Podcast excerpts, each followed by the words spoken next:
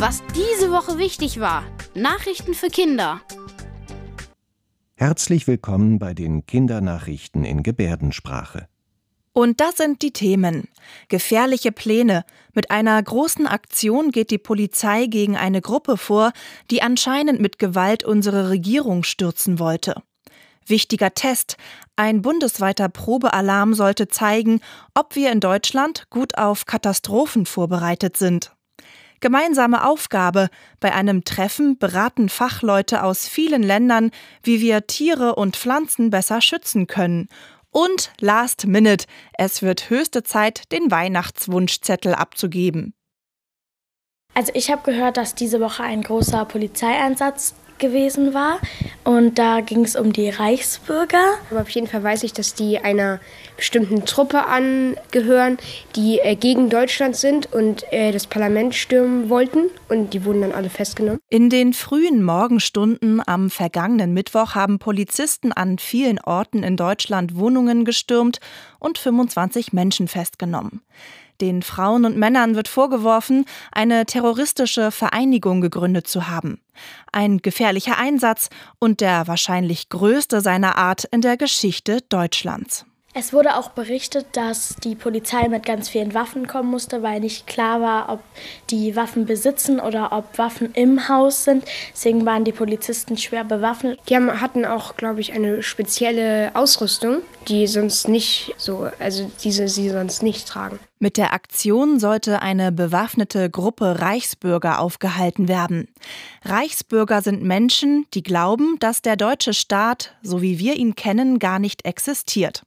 Sie meinen, dass Deutschland keine Bundesrepublik mit freien und demokratischen Wahlen sein sollte, sondern so organisiert werden sollte, wie es vor dem Zweiten Weltkrieg war. Damals gab es das Deutsche Reich, daher auch der Name Reichsbürger. Weil sie glauben, dass Deutschland nicht existiert, halten sie sich auch nicht an unsere Gesetze und begehen immer wieder Straftaten. Es ist so ein bisschen eine Terroristengruppe, die versucht mit Terror das zu erreichen, also mit Gewalt. Bei Logo wurde gezeigt, wie Polizisten einen Mann festgenommen haben, der wollte Kaiser werden. Aber nicht nur ein neues Staatsoberhaupt hatte die Gruppe sich schon überlegt. Die Ermittler berichten, dass die Reichsbürger geplant haben, das Parlament in Berlin zu stürmen. Sie wollten mit Anschlägen auf die Stromversorgung für Chaos sorgen, die Regierung absetzen und dann selbst die Macht übernehmen. Das sind schwerwiegende Straftaten. Neben einem Prinzen waren auch eine Richterin aus Berlin und Männer mit militärischer Spezialausbildung Teil der Gruppe, weshalb der Einsatz für die Polizei so gefährlich war. Die Ermittlungen gehen jetzt richtig los. Die Polizei vermutet, dass noch mehr Menschen die Pläne unterstützt haben. Diese Woche wurde außerdem auch ein Alarm geprobt, wenn irgendwas sehr Wichtiges oder eher gesagt Schlimmes passiert und jeder hat aufs Handy einen Alarm bekommen. Also es war eine kleine Problematik, weil manche Handys nicht geklingelt haben und Kinder sich auch Sorgen gemacht haben. Wir haben dann auch mit unserer Lehrerin besprochen, warum das jetzt so war, dass manche Kinder das nicht bekommen haben. Zum Glück war es nur ein Probealarm, der am Donnerstag viele Mobiltelefone zum Klingeln gebracht hat. Damit wollte das Bundesamt für Bevölkerungsschutz und Katastrophenhilfe testen, wie viele Menschen im Ernstfall erreicht werden können. Probleme gab es in einigen Fällen, wenn Smartphones im Flugmodus waren oder nicht das neueste System installiert war.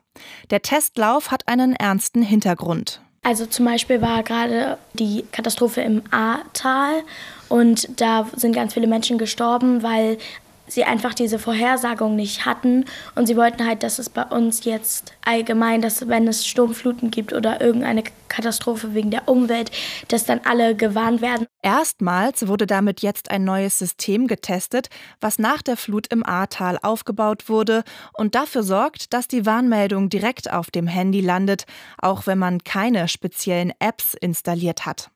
Unterm Strich waren die Verantwortlichen zufrieden mit dem Probelauf, auch wenn manche Handys stumm geblieben sind und es mancherorts Probleme mit den Warnsirenen gab. Die sind nämlich auch getestet worden. Es treffen sich ungefähr 200 Länder bei einem Klimakongress, wo sie halt verhindern wollen, dass mehr Tierarten und Pflanzenarten aussterben. Jedes Tier hat ja eine Aufgabe in der Welt. Deswegen ist es wichtig, dass man die Tiere schützt. Ähm, zum Beispiel an, äh, bestimmte Tiere sterben und haben andere Tiere wieder kein Futter, was sie normalerweise fressen. Es gibt viele gute und wichtige Gründe, die Natur zu schützen. Denn ohne die Natur und ihre Abläufe könnten wir gar nicht leben. Wir brauchen zum Beispiel Insekten, Vögel oder Fledermäuse für die Bestäubung von Pflanzen und damit einen Großteil unserer Lebensmittel. Doch die Vielfalt der Natur ist bedroht. Forschende beobachten ein massenhaftes Aussterben von Tierarten. Auf einer großen Konferenz in Kanada sprechen fast alle Länder der Welt über 21 Ziele. Eine Idee ist, 30 Prozent der Landfläche und 30 Prozent der Meeresfläche unserer Welt unter Schutz zu stellen, damit sich die Tiere und Pflanzen dort ganz ungestört entwickeln können. Viele Häuser sind schon liebevoll mit Weihnachtssternen und Lichterketten dekoriert, manche haben vielleicht sogar schon einen Tannenbaum gekauft oder strömen auf die Weihnachtsmärkte eindeutige Hinweise darauf, dass Weihnachten mit großen Schritten näher rückt. Vor Weihnachten ist die Zeit des Wünschens und für die Wunschzettel.